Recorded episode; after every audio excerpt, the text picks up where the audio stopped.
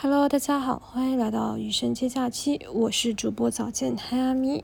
余生接假期是一档主张如何休息和玩耍的节目，也是我满足日常好奇心的私人对话册。在这里，我们自愿退出主流价值体系下主张的成功判定，认为艺术创作和爱才是经验实践真理的方式。这一期节目呢，是受我非常喜欢的一个播客《疲惫娇娃》的邀请。一起录制的一期叫做《白莲花度假村》第二期，呃的一个影视剧解读吧。这里面我们讨论了很多关于人性的幽微之处，还有男性结成的男性同盟和男女之间性的权利的游戏，还有表演性女权主义等等问题的思考和讨论。嗯，在这支过程中，其实我们也互相激发了非常多的一些思考。嗯，虽然这部剧过去已经有大半年的时间了，但还是希望大家在收听的过程中有一些收获吧。也祝大家听得开心。那我们就进入正题吧。我是小兰，今天和我一起聊天的还有一方。大家好，我是一方。哎，这一期我们厉害了，这一期我们请到了我们神交已久的一个女的，海亚米。Hello，大家好，我是和各位主播也神交已久的女的早间嗨阿咪，平时是独立撰稿人，也有一档自己的播客《余生皆假期》。我一直也是疲惫娇娃的听众，所以非常开心能和大家一起聊这期节目。哎，太好了，太好了！欢迎欢迎海洋米啊！我们今天这一集呢，聊的是一部电视剧，是 HBO 出品的，叫《白莲花度假村》（White Lotus）。今年可以说是风最大的美剧之一吧。不管在中国也好，美国也好，引发了很多啊中英文的各种思考和讨论。比如说关于这个幽微的人性啊，然后性和权利，还有表演性的女权主义者等等这些问题。豆瓣评分我看了一下是八点四，好像还是挺高的。而且我感觉疫情之后，至少在呃我周围，大家很多喜欢看的一些影视作品出现了一个回潮，就是喜欢这种 eat the rich 这种批判富人阶级的这种影视作品。比如说像我们之前最早还有一期是聊那个 Succession 继承之战，然后包括现在的 White Lotus，嗯，然后这个 White Lotus 的第二季呢和第一季一样，也是以一个五星级酒店为背景的。第一季是在夏威夷，然后第二季的这个群像戏是在西西里，对吧？对，意大利的西西里。呃，就是有个事儿很有意思，虽然这个这个电视剧它里面发生了很不好的事情，但是西西里的旅游业突然因为这个电视剧就很火，就很多人都想去那个地方打卡，也不管吉不吉利。我觉得这个事儿很有意思。如果我要能去的话，其实我也想去，但是是的，呃，没钱。呃，今天这次节目呢会有非常大的剧透，提前先警告一下大家。然后那个我们聊的时候就不会再警告了，所以如果介意的朋友可以自己先去看看完了以后再来听这一期。对，啊，我就先简单介绍一下这个剧集的一开始，主角之一呢就发现海上漂着一具尸体，然后我们那个时候不知道死掉的是谁，然后倒叙回到几天前，然后有这么几组主要人物登场，可以分成四组人。第一组人呢，就是我们管他叫换妻组合，就是两对夫妻，其中一对夫妻呢，大美女律师 Harper，然后她的老公叫 Ethan 一个人，然后他之前就是一个普通的程序员，是吧？呃，一方差不多，后来就突然赚了一笔钱，还是他的公司卖了，然后他就成为了一个非常有钱的人。对，公司卖了。然后他在大学的时候有个室友啊，是一个金融男，叫 Cameron，然后 Cameron 有一个特别美的一个在家的全职太太叫 Daphne。对。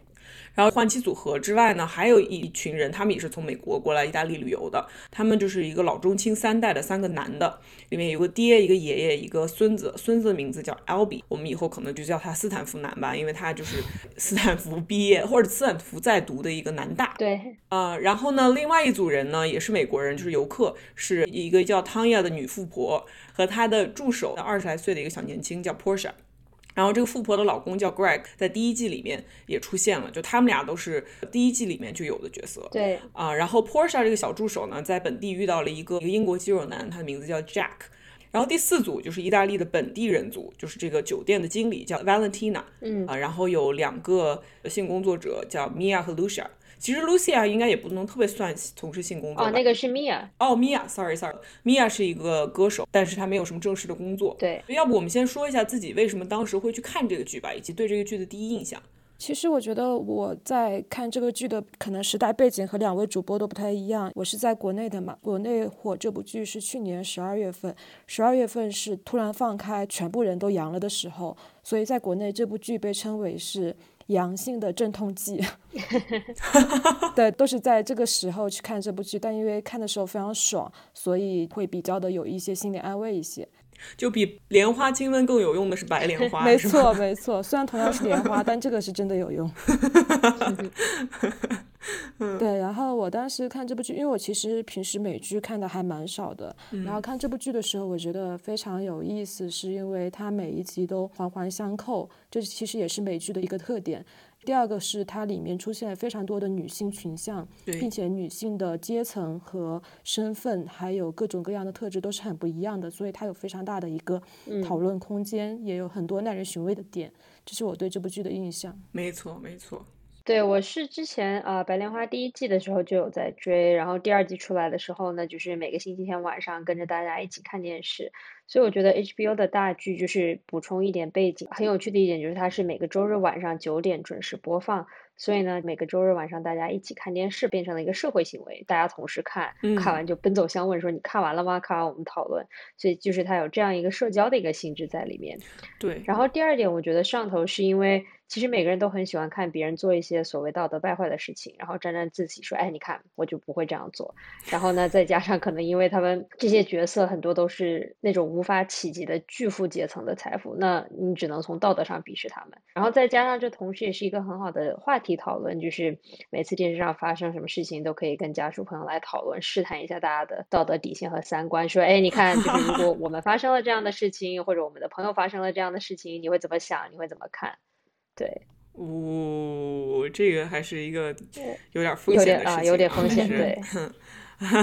有意义，对，其实一方你说的很对，而且这个其实挺难得的，因为现在像流媒体这么多，多到我已经记不住这个有多少个流媒体在放哪些不同的电视剧的这样的大背景下，会有一部电视剧出现这种成为一个社会行为这样的一个级别，其实还是挺难的。嗯，然后我觉得我们先说说这个四组人里面那个讨论非常多的一组吧，就是这个换妻游戏的这一组，这一对夫妻，哎，两对夫妻，这两对夫妻他的这个组合很有意思，因为他从这个电视剧一开始似乎就埋下了很多伏笔，就让你感觉他们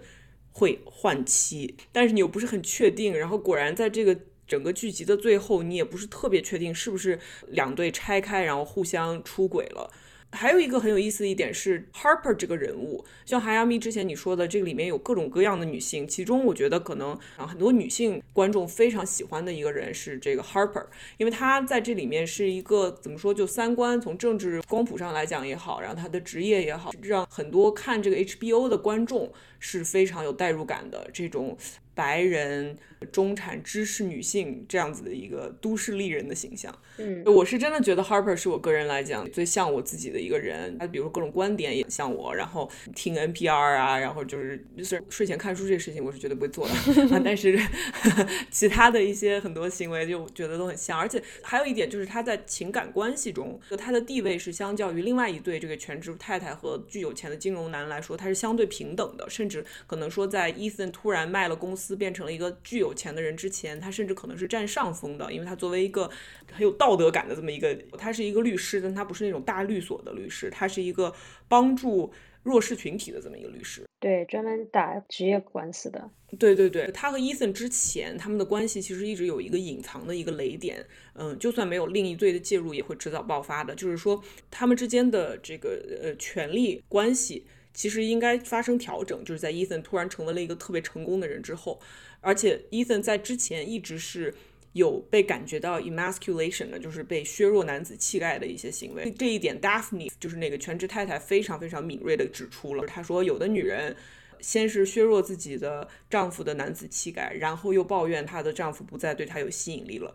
你可以不同意她的观点，但她确实点出了这一对中的一个问题。伊森的新的地位和他之前的这个权力关系已经不太匹配了。不是说就是一个男的，比如说突然获得了世俗上的成功，就应该扬眉吐气或者怎么样。但是如果有这么大境遇的改变的话，他们两个之间却没有足够的信任和包容去做这个调整，呃，就很容易出现感情问题。然后我觉得这一对的相处里面，你可以看到他们是非常缺乏信任的，他没有向对方真正的敞开，他是一种非常虚假的啊，有事儿我们什么都说，但实际上你发现这个信任非常的脆弱。对他们这种所谓的什么都说，就是你第一次看上去感觉伊森仿佛是一个从女性角度来讲的一个模范老公，就是哎什么事儿都听老婆的，关系里面主要权利也都是掌握在老婆手里，就像小兰你刚才说的。但是你继续看下去的时候，其实他们两个互相的情感输出也没有很多，尤其是伊森对 Harper 这方面是没有很多的，嗯，所以就导致 Harper 也总是就是抱怨说，哎，老公还觉得自己有吸引力吗？对。然后呢，他们之前提到说想要生小孩，但却从来。找不到时间一起同房，那这种东西就是，you know，听上去就其实非常的瞎扯，对吧？你想总是可以的。是，但是那就是肯定是有一方不行或者不想。对。然后我觉得很多男性网友啊，可能觉得 Harper 窒息的一个原因，是因为他非常强势，他非常聪明，包括在朋友就是另外那对夫妇面前也没有很给老公面子，甚至和 Cameron 就是那个金融男因为三观杠上的时候，可能男性网友就很容易带入 Ethan 的那个老公角度，觉得说，哎，自己老婆在外面还给丢人，然后在自己兄弟面前也不给自己面子，然后就是觉得内心非常的憋屈嘛，可能是这样一个。原因，嗯，我其实觉得有一个很微妙的点，我感觉到，但是我不知道对不对，所以我想问问你们。就我其实觉得，当 Harper 非常看不顺眼 Cameron，然后挑战他的权威的时候，甚至是鄙视他的三观的时候，Ethan 其实内心是有点暗爽的，就觉得我的伴侣这么聪明，然后看不起你。打击你，你又没话可说，因为他一直在大学里面是被这个金融男压了一头的。对对对。然后他又碍于，哎，我们都是兄弟，哎呀，就是我不在乎，他不愿意去反抗，他觉得反抗这个事儿让他显得好像很没面子，所以这个事情由 Harper 来做，相当于替他出了一口气。所以我觉得前半段他虽然假装在抱怨说，哎，你对他们好点，你别那么刺儿头，但实际上他心里是暗爽的。我觉得我同意的，因为尤其是你看 Ethan 和 Cameron 两个人的互动，其实也是那种。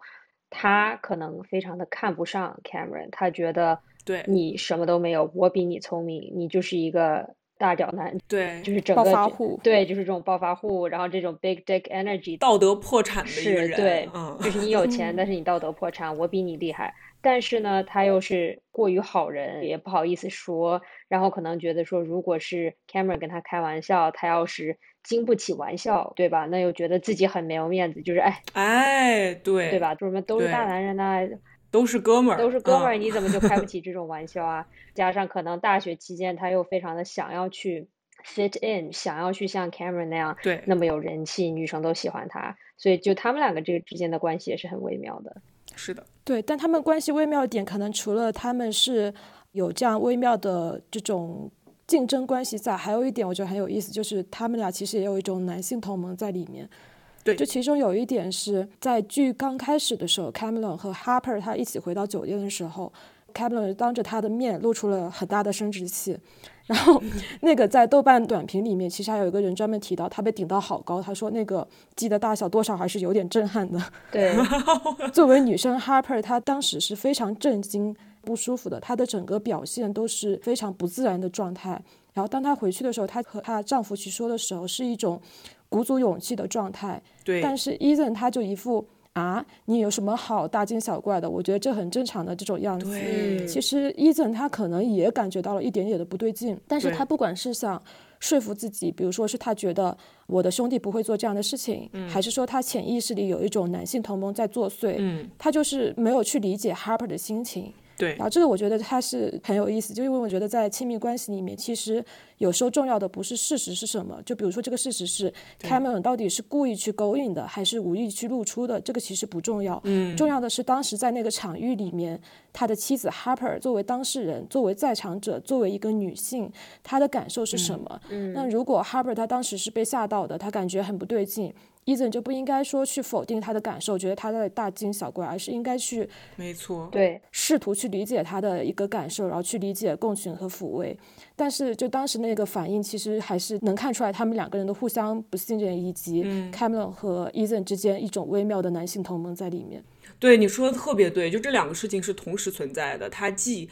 嫉妒对方，他们有雄竞的那一部分，但是又有这种同盟在里面。嗯，如果这个事情发生在我身上，我可能在 Cameron 脱了裤子之后，他转过去我就开始发短信给我的伴侣了，就说。我操！就是刚才发生了一个这样的事情，What the fuck？对，什么情况？就是你怎么想？就他，我不会忍着不说，到了很久以后才，比如说，就是云淡风轻的提出一下，然后把自己的那种其实有一点被吓到，或者有一点觉得不舒服的感情给冲淡了以后，再去跟自己的伴侣说。所以这个不信任真的是相互的。我觉得 Harper 之所以会这么处理，也是因为 Ethan 没有给他足够的安全感，让他能够在第一时间就把自己的这种细腻的感受分享给自己的伴侣。对。对，并且他当时讲的时候，就像韩阳米说的，虽然是鼓起勇气，但是他还是非常非常轻描淡写的说，哦，对啊，就是叶良随便发生了这么一个事情啊，你怎么看？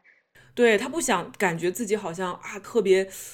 也是有点就是这种，呃，我我好像很也不说很脆弱吧，就是玩不起，开不起玩笑或者什么，他也想要摆出一副这种我不太会受影响的姿态。所以他们俩之间确实真就真的很别扭。对，嗯，对，我觉得会让我想起上野千鹤子在那本书里写的说精英女恐弱的这个问题。嗯，Harper 有时候会让我感觉他可能也不是完全说是因为不信任他的伴侣，而是因为他可能在事业中或者是在生活中都是一个非常强者的姿态，他觉得自己去暴露一些他觉得很恐慌、很脆弱的时刻是对他的一种强者的打压。对。而且我觉得这个也是，如果我作为一个比如说女性主义者，因为一个男的露出生殖器，我就特别恐惧，这个事情本身也会让我觉得有点丢脸。这里面还有这一层，就是我可能会觉得，比如说有一天我走在路上哈，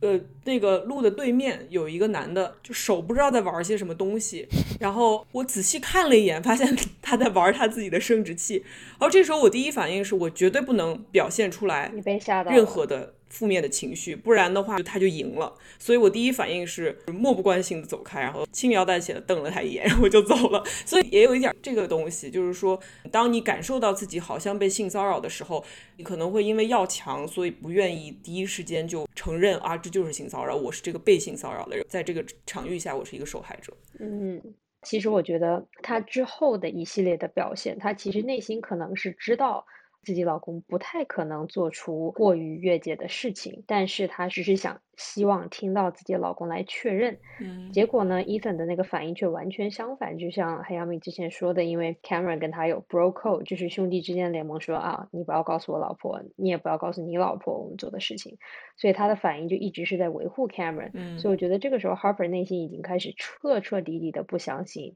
Ethan 对，这种雄性联盟其实就是一个对父权的。最好的巩固，就是当你 知道对方做错事了，只是因为他性别和你相同，所以你就要去为他掩盖。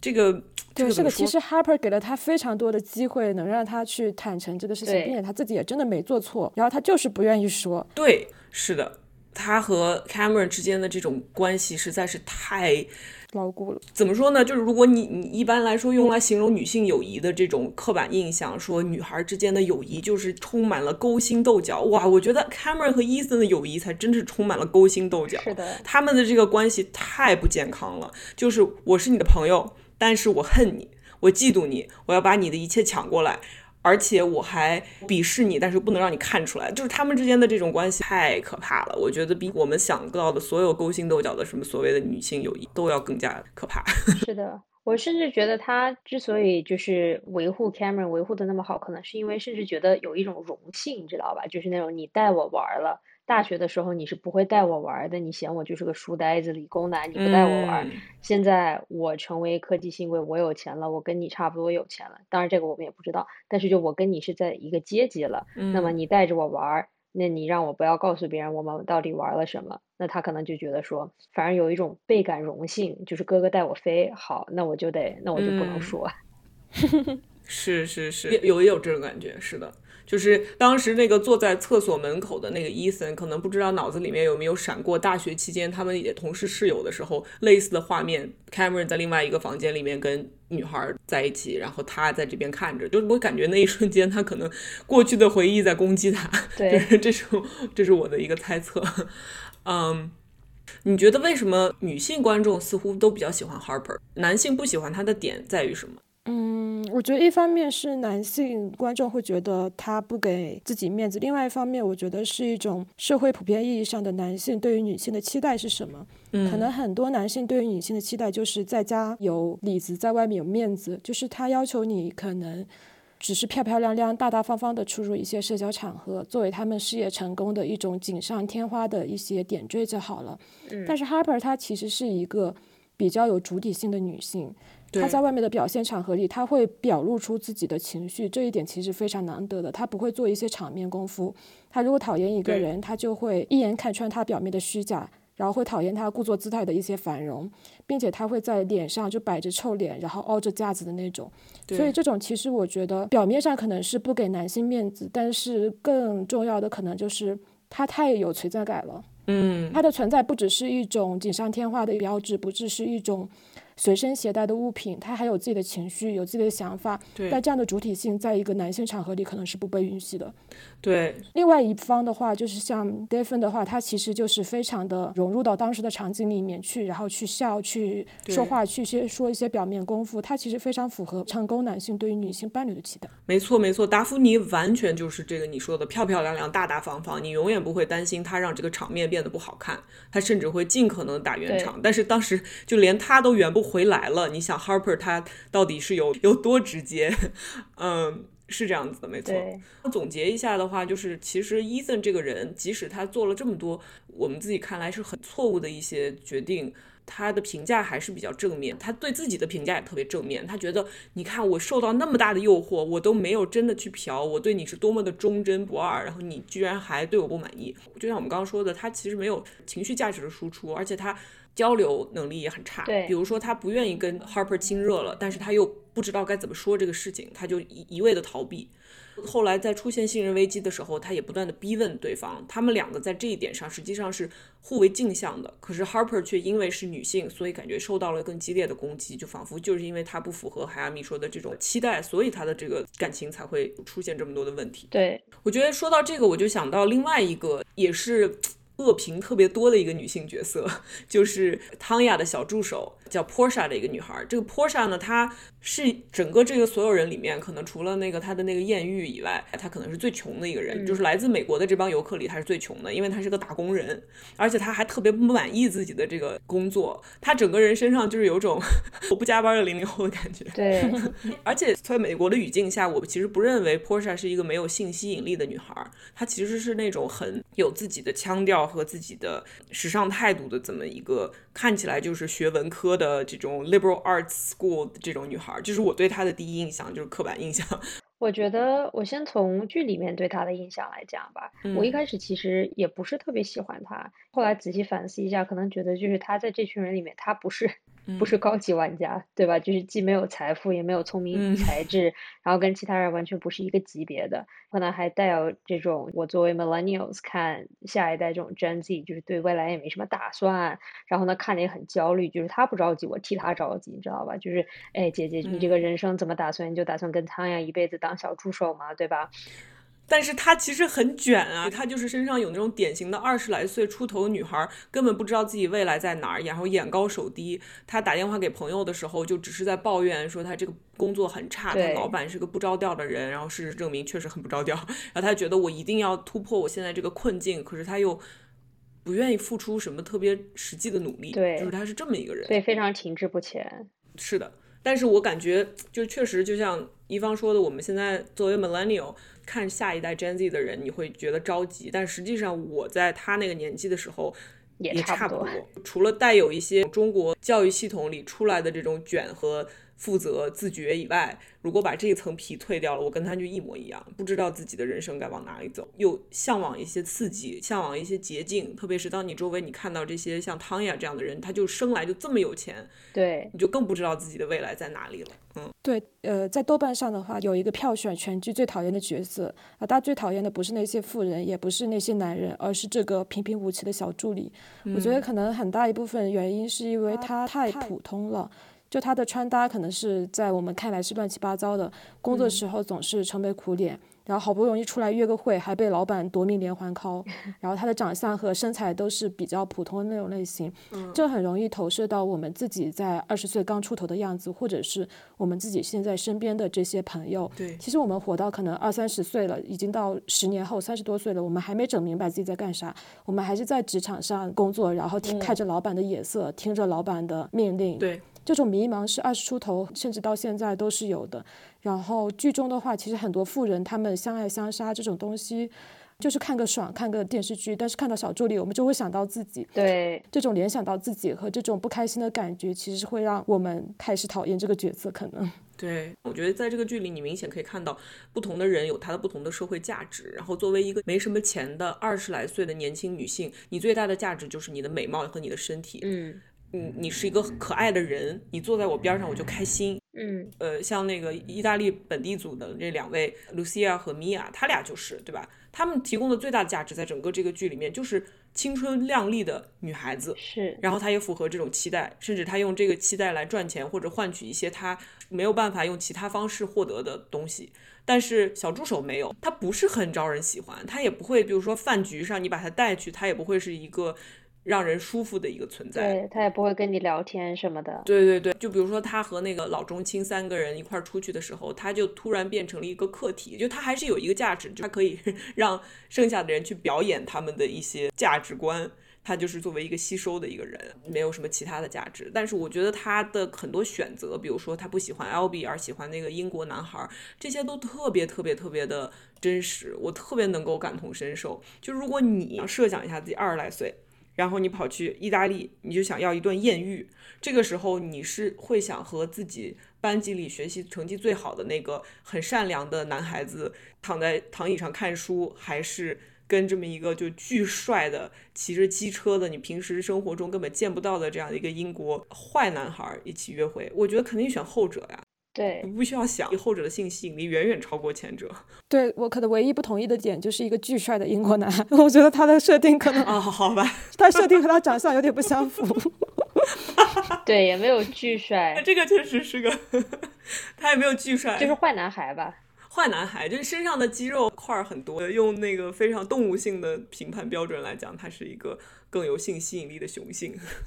没错，他其实这两个男生可以对应到那一对富人，就是 Ethan 和 Cameron 他们的学生时代。就在学生时代的话，其实 Cameron 是更受欢迎的，因为他很坏，他很会玩。另外一个 Ethan 他其实就是比较书呆子，其实完全就可以对应到斯坦福男孩和那个英国男孩身上去。就对于年轻女性来说，肯定是一个坏坏的、会玩的男生更有吸引力一些。对，是是是是的，L B 的话，这个人我自己来看的话，我肯定是会更喜欢他的。如果我真的是我自己选择伴侣的话，我肯定会更倾向于选择他。就从各方面，我觉得其实小助手也知道这一点，甚至他之后也自己吐槽了自己一句，说为什么我一定要错过这种和好男孩约会的机会，然后把自己弄到这么一个境地。然后在电视剧的结尾，其实这个编剧给了他一个机会。就是让他和斯坦福男又一次在机场相遇了。然后对于这两个年轻人来说，这些所谓的命案呀，其他就是上一辈人的爱恨情仇，跟他们仿佛就没有关系，水过鸭背一样就散掉了。我觉得这其实是个很妙的一个写法，因为对于年轻人来讲，对于一个二十出头的人来讲，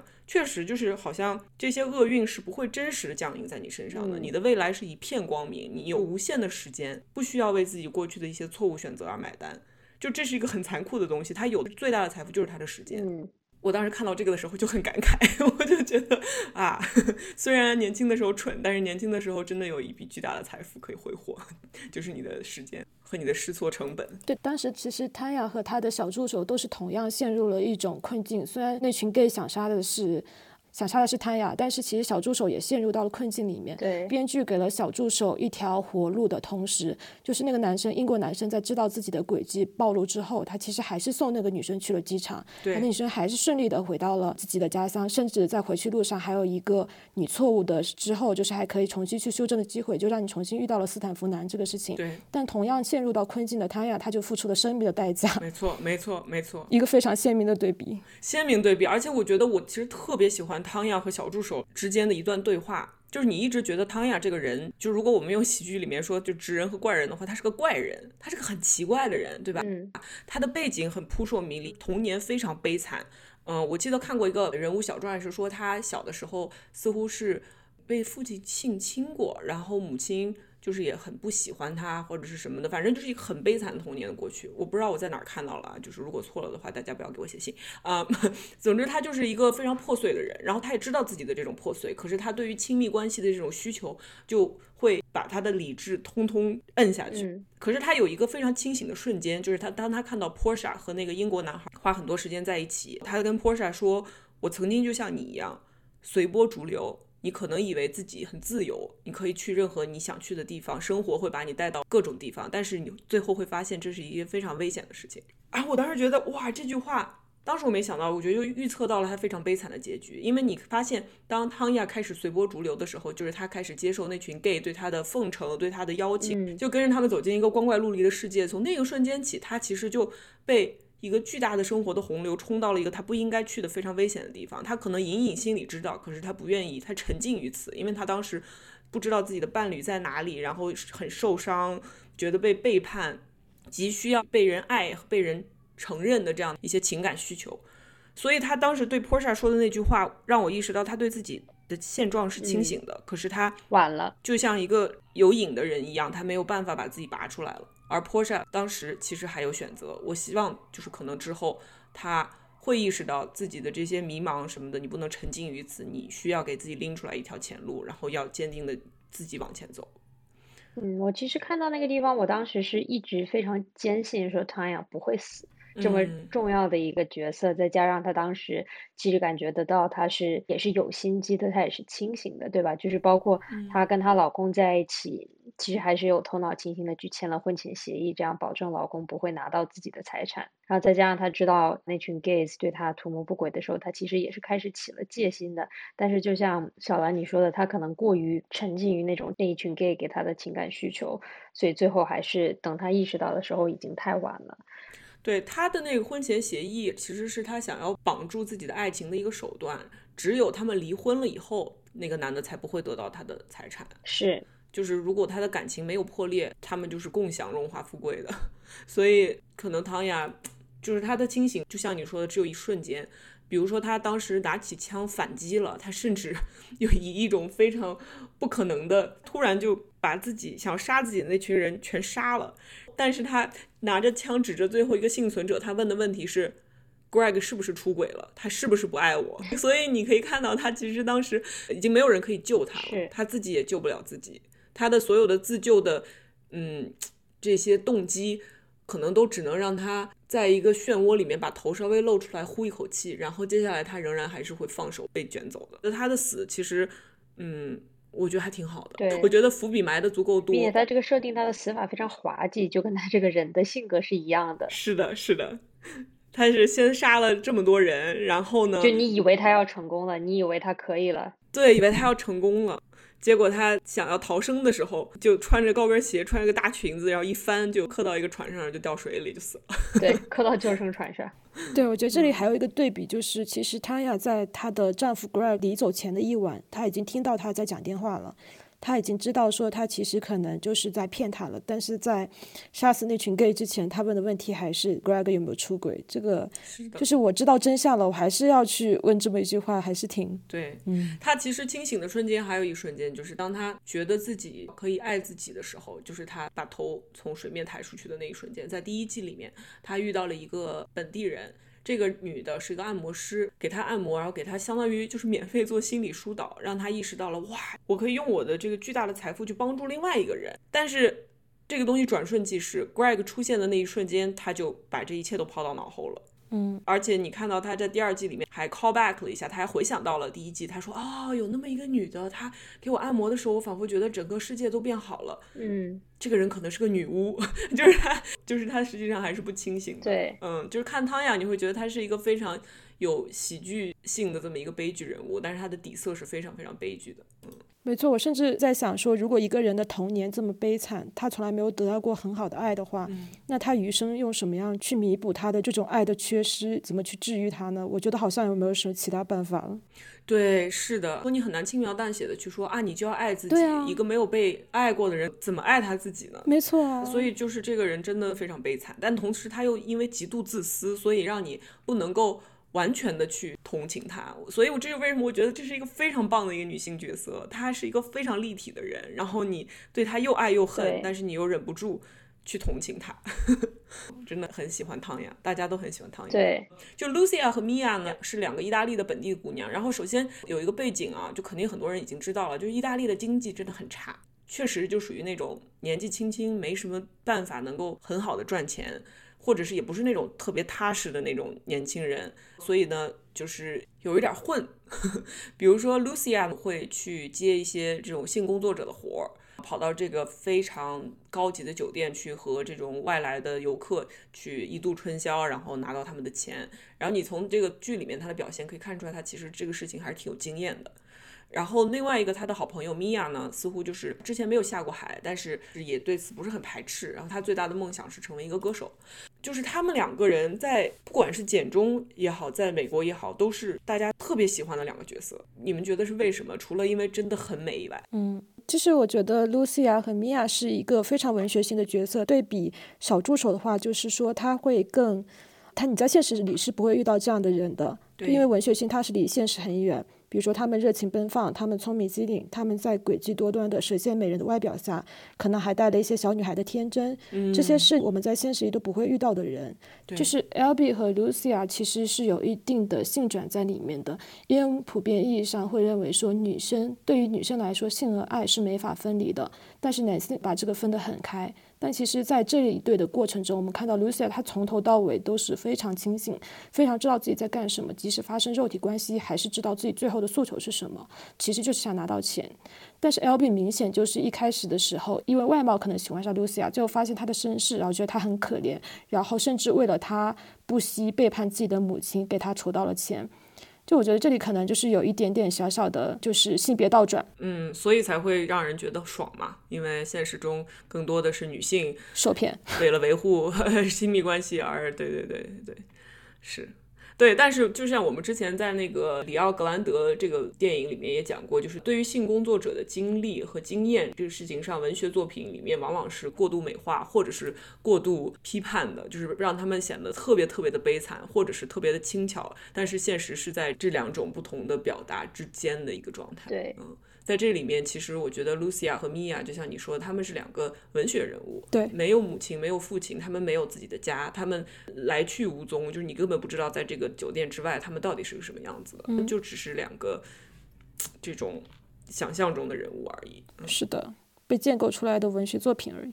这样的影视作品塑造的形象，就是满足爽感，满足观众对于。一种文学性的期待的，嗯，然后我觉得还有一个很重要的原因是，大家喜欢 Lucia 是，他把斯坦福男耍的团团转，替女观众们大出了一口气，对，这是 Lucia。然后另外一个 Mia 的话，就是有一次在教堂里和那个音乐家在做爱的时候，然后发现他勃起不起来，所以两个人就坐在那个椅子上。Mia 当时说了一句非常有重量级的话，她说：“为什么所有的资源都掌握在你们男人的手中？”对，然后后来他就。通过自己的这种方式，虽然他的方式可能也比较无奈，但他通过自己的方式讨好了那个大堂经理的心，并且最后把那个音乐家挤下台去，自己坐在了对工作机会上面。我觉得也是一种权力的夺取。然后这两个其实都是非常的让女观众有那种爽感的。对，是的，是的，没错，没错。就米娅的爽是因为她。首先，他虽然被迫要和那个又老又不行的那个音乐家做爱，但是在那之后，他又阴差阳错的给他喂了一堆药，然后就把这个人给药倒了。所以你在看的时候就觉得很解气。另外一个他说的那句很重量级的话呢，之后立刻就被颠倒过来了。对，就是他说凭什么这些资源都掌握在你们这些老男人手里？结果下一件事情发生的就是他发现，当一个女人有权利的时候，仍然会用它来谋取一些呃。就是权色交易也是成立的，因为那个大堂经理她是一个深柜 closeted lesbian，她是一个未出柜的深柜的女童，所以当米娅意识到这一点的时候，她立刻觉得，哎。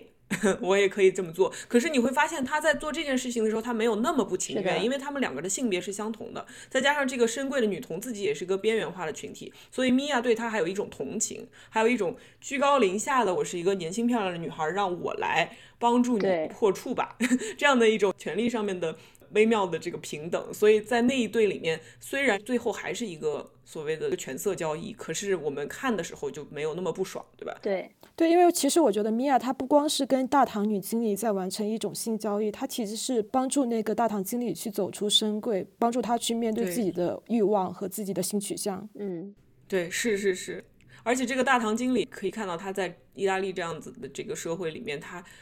对于男性那种无孔不入的关注是有多么的难受。但即使她是一个直女，这种关注仍然可能会是让一个女性难受的。只不过你就没有办法那么理直气壮的去表达你的厌恶。是她甚至感觉有在投影她这种对男性注视的厌恶感，就包括大唐不是有另外一个前台姐姐吗？嗯，特别美的那个前台姐姐。然后呢，她总是说：“哎，你旁边那个男的有没有 bother 你啊？有没有来烦你啊？我把他派走吧。”就实际上人家是一对儿的。对，在前台聊天还挺开心的，但是感觉他就是在投射这种自身的不安全感，然后就是说把他这给支走了。没错，没错，是的。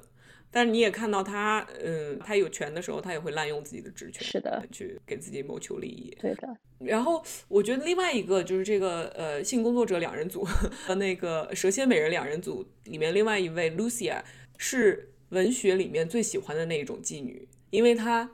又迷人又天真。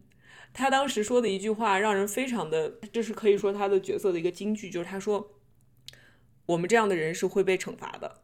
就他认为自己卖身，甚至有的时候会呃榨取一些他应得的劳务费。我认为，呃，是会被惩罚的，觉得自己会恶有恶报。可是这个电视剧偏不这样，给他们。根本就没有受到惩罚，反而赚了一大笔钱。然后呢，买了漂亮的衣服，然后两个闺蜜在这种阳光灿烂的大街上一路走一路笑，就是一个很美好的所谓的 happy ending。虽然你不会去想这些人可能过了十年会如何，但是至少在这一瞬间，他们得到的教训并不是我出卖自己的身体就一定会受到惩罚。嗯，对的。呃，之前我们说的恶有恶报，那可能甚至这个电视剧对他的评价就是他们真的作恶了吗？就会让人反思这件事情。对，其实最后有恶报的反而是斯坦福男，所以 我觉得这就有点像编剧的一个小小的一个巧思吧，就是说女性做的恶和男性做的恶里面，谁才是真正的恶？或者说我们平时说的女性的恶真的有那么大吗？因为这个社会对于女性的苛责实在是太大了，她们一点点小的瑕疵都是被无限的放大。但是对于男性来说，这个社会是无限宽容的。嗯，他们出完轨还可以回家，还有人给他们做意大利面。对，就是这是一种非常鲜明对比。对，但在现在，可能编剧就是想通过这个结局来对这种结构进行一个反转。嗯，没错。而且我觉得你说到这个，让我想到一点。就斯坦福男真的是受骗了吗？他最后就是很释然，他觉得哎，我被骗活该。就是我怎么会这么天真？我真的觉得自己是所谓能够救风尘一样，拯救这个弱势的女孩。而且这笔钱不是他出的，是他爹出的呀。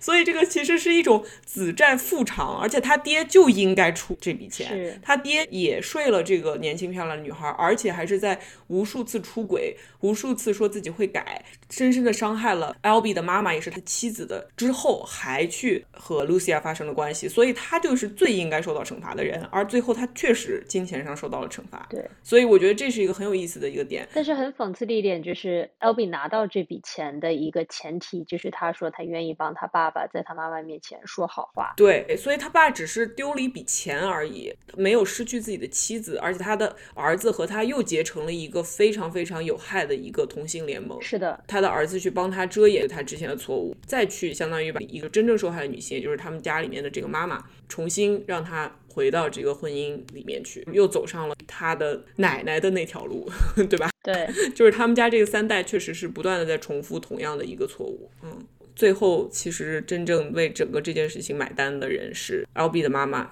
是一个完全隐藏在整个这个故事背后的被人看不见的一个女性。对，没有做错任何事，符合了社会的期待，去相夫教子。所以我觉得，甚至有可能她就是 Daphne 的未来。嗯，因为我们现在看到 Daphne 就是那个全职妈妈，似乎她解答了这一切的疑惑。她不是一个受害者，知道自己丈夫出轨，于是她自己也偷偷出轨，悄悄的报复回来，然后面子上还是一切都很好看。但她真的不会受到伤害吗？以后她的孩子长大了呢？等到她成为了 Albie 的母亲的这个年纪，她会什么样子？所以我觉得，嗯，因为这几个人都是不同的年龄段的切片，我们只能看到他们当下的状态。可是其实他们未来的轨迹。也挺容易去预测的，是的，因为在这样的一个父权社会下，每个人去扮演他自己的角色，就会是那样子的一个未来。对，我觉得这里其实很重要一点是在父权社会的结构下，女性出去玩和男性出去玩，看似是一种非常平等的关系，就是各玩各的，然后同时回到家又保持和睦。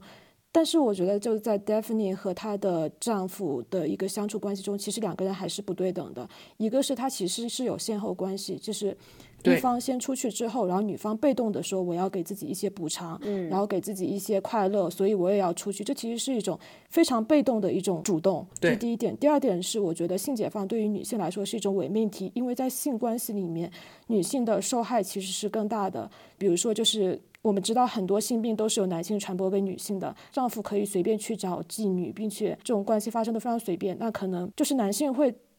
怎么说呢？就是会把性病传染给女生吧。对。但很多时候，比如说我们知道最简单的，像是宫颈癌这种病，它其实在男性身上可能存在，但对男性是完全没有任何影响的。是但对女性来说，它是可能会致癌的。所以我觉得，其实双方都是出去玩，但是双方在性行为里面承担的成本是不一样，所以这还不是一个对等的关系。他对 Daphne 还是会有伤害。是的。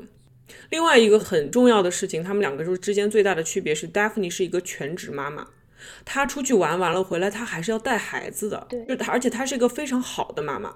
他们两个的这个关系又很复杂，因为至少 Cameron 在面子上也是一个好爸爸。你可以看到它里面有一幕是他们的孩子打电话了，因为他们虽然是在外面玩，可是还牵挂自己的孩子。嗯，所以孩子打完电话以后，Cameron 在背过去的时候还是一脸厌恶，就觉得很不耐烦，就为什么又要去接这个小孩的电话？但他转过来那一刻，笑容满面，还是去扮演一个好丈夫、好爸爸的角色。所以你可以说他不是一个最最最渣的那种渣男。因为最渣的那些人，就连这种表面功夫也不愿意去做，也不愿意付出任何的情感劳动。可是 Cameron 和 Daphne 现在这种微妙的平衡，其中一个重要原因是因为 Cameron 目前至少还是去扮演他的这个角色的。对，比如说，我觉得 Harper 是很不喜欢 Cameron，也很不喜欢 Daphne，觉得他们两个的这种恩爱是一种虚假，是一种表演。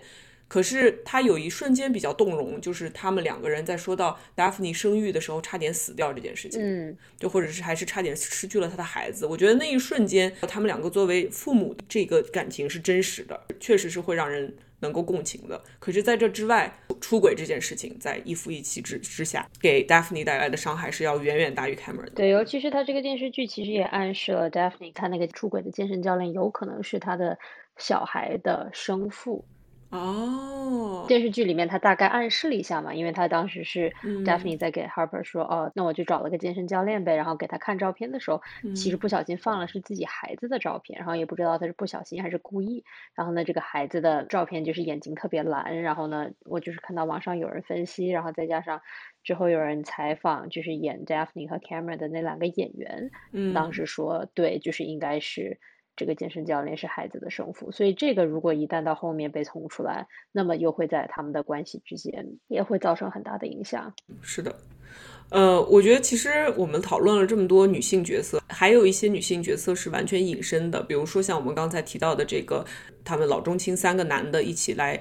意大利寻根，他们背后的这个妻子和女儿这些女性角色是是隐身，这个其实我们可以展开来说一说。对，有一点非常有意思，就是他们三个去寻根的时候，到了意大利的一个小镇上面，找到了同姓氏的一个家族，可能想象中是那种认亲的画面，非常的感人，相拥而泣。他们把他邀请进去，一起共进家庭晚餐，等等等等等等。但其实当时那个家庭完全没有接纳他们，他们看到他之后。听到了他们说话，然后就拿出来一个扫帚，要把他们扫地出门。对，而且那个家，就他们到的那个房子里面，他们想象的是会无条件的被这些女人包容，因为在这样的传统环境下，他们就是一个家庭的维系。你一想到回家，你第一反应是妈妈给你端上热乎乎的饭菜，奶奶姥姥迎在家里，然后给你创造这种温暖的气氛。可是凭什么他们想象的是这种无条件的包容？结果过去了以后。那个家里只有女人，三个女人把他们 扫地出门，对吧？对那些女性来讲，你们是谁？我凭什么要接纳你？我的这种爱和关怀，难道是像水龙头一样一打开就可以源源不断往外流的吗？对。所以确实，就像哈米说，你你提到这个之前，我都没有想到这是一个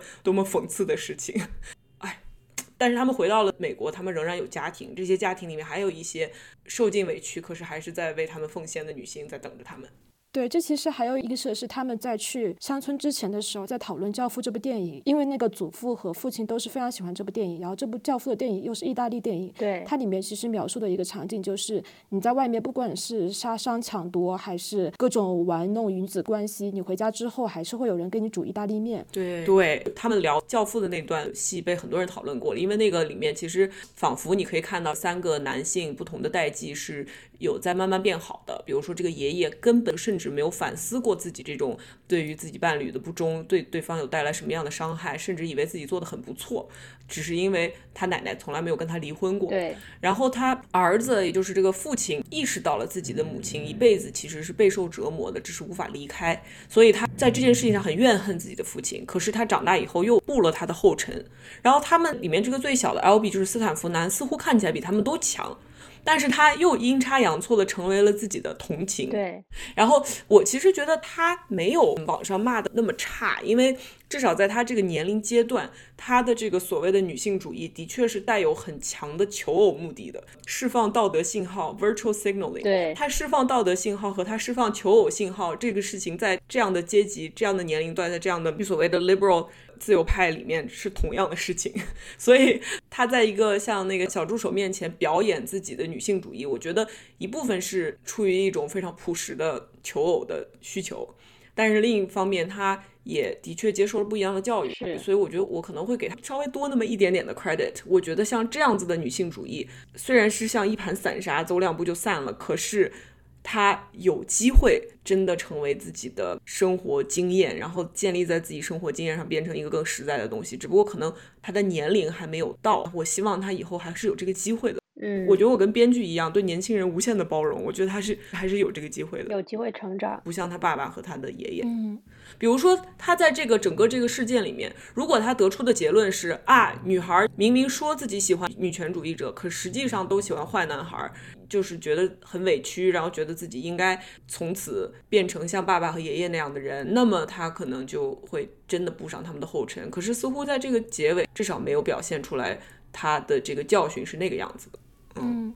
我其实当时在看那一幕的时候，并没有想到很多的东西。就是我觉得他说的话也很有道理。他批判教父的时候，在祖父面前提出自己的意义的时候，其实。我觉得他说的还挺对的，但是我总有一种说不出来的一种不对劲儿的感觉。然后在后面的一些其他的就展开的剧情里面，其实也验证了他之前的一些话的对不上的一些地方。对对。然后我当时就是感觉他在聊教父的时候，他其实在祖父面前是有些优越感的，就自己作为一种斯坦福受过现代高等教育的新兴男性的一种优越感，对他就会批判爷爷和父亲在怀旧，想回到父系文化的主导的时代，通过暴力解决问题，随心所欲的与女性。发生关系，然后回家之后，可能还有人给他煮意大利面。嗯，最后就说了一句话，他说性别是一种社会建构，然后同时就是偷瞄了一眼旁边的女生。对我后来再去回想的时候，我觉得是非常讽刺的，因为一方面在讨论女性主义的时候，在场的那个小助理她是唯一的女性。但她就是一言不发，她没有讲话的机会，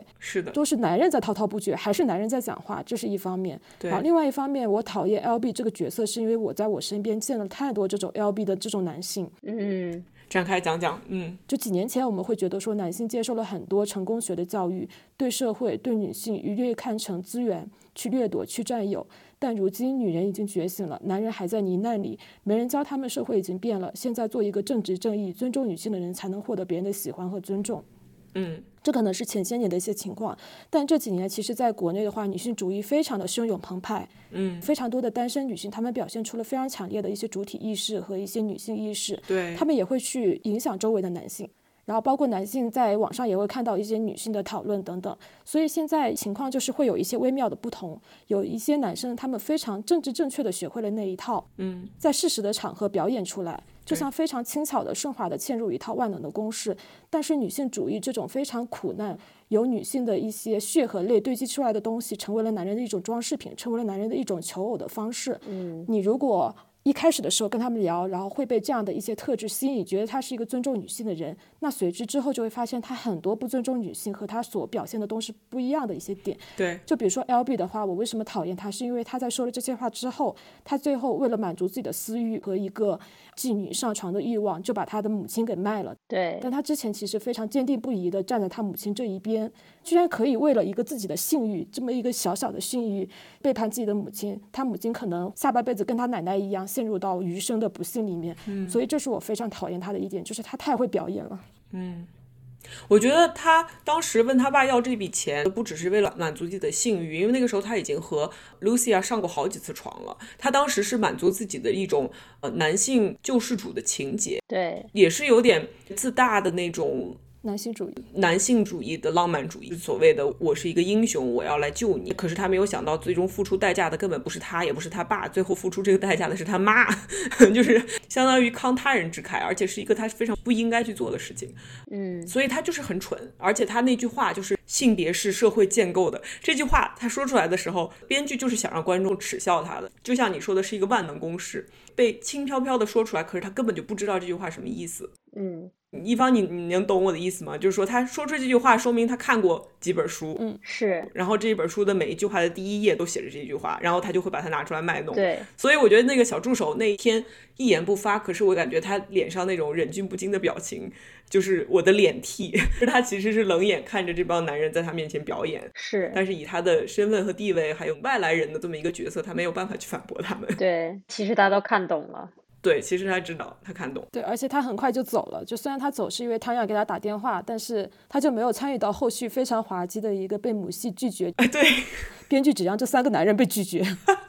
对对对对对，是的，是这样，没错。是的，嗯，而且我感觉怎么说，这个本地组的意大利的两个女生，特别是 Lucia。就把这套男权洗脑下的有毒男性气质的这帮男的的心理玩得很透，这就为什么他让人很爽。比如说，你记不记得他被劫持走了，当着这几个认为自己是大男人的人面前，就被一个看起来好像要对他不利的一个男的很暴力的拽走了。这个实在是太高明了，因为那几个男的就啊就觉得，就特别是 Albie 就可能觉得我欠他的，我要去救他，我要拯救他。然后剩下的那两个男的也都有点落了面子。但他爸好像其实是知道的。啊，就是在回去路上，我记得 L B 他说了一句话，类似于表达自己很紧张、很担心对方的话。然后他爸好像说了一句类似于什么“你这样迟早会被人骗的”这样的话，就好像他爸和他祖父已经开穿了。哦，我不知道我记得对不对啊？哦，有可能，我我有点忘了这一点了，有可能是这样。我当时以为那个特别是爷爷不愿意这个事情当着他的面发生的，因为他身上的那种所谓的老派的，觉得我是个男人，我要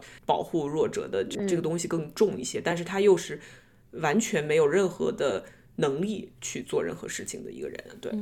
嗯，对，我觉得哈米你说的那个很多男性他现在学会了表演这个事情吧，我自己有一个很不成熟的想法，我觉得我可以看着你表演，我可以把这个道德的嘴套戴到你嘴上，然后逼着你行之合一，就是你既然把这些漂亮的话说出来了。那我就要逼着你去把这些漂亮的事儿做出来。你如果这一辈子都因为这个道德枷锁做了漂亮的事儿，那至少你不是一个特别有害的人。但问题就是，我觉得问题是在于说，很多人能很轻易的把那套表演出来的话术给说出来，但他很难做到。就是你让他说的时候，他自己就可以说出来，你都不用去教育他。你让他做的时候，对，但我就 shame 你，就用这个事情来羞辱你。对你让他做的时候就很难了，就可能你需要去羞辱他，或需要。去想怎么让他去做这个事情，这个是我觉得非常难受的一点。但同时哦，他会因为表演出这一套的话术，吸引非常多的女孩子，他会在这里面获益非常多。就是他付出的代价和他获益根本不成正比。对，但但凡让他去做一点小小的事情，可能都你要费非常多的口舌。是，这个是我觉得非常讨厌的一点。没错，哎，对，所以现在其实大家都在说的一点是警惕那些自称女权主义者的男性。对对对，之前不是有那个粉红色的帽子那个女性游行嘛？嗯，我记得呃，周六六夜现场的其中一个小 sketch 就是讽刺这些女权男的，就他们的所谓的女性主义，就是买一顶粉色的针织帽子戴在头上，然后走到哪儿就戴到哪儿。这个粉色针织帽子其实是用来指代女性的生殖器官的。嗯。可是他把这个东西戴在头上的时候，其实意思是我想要这个东西，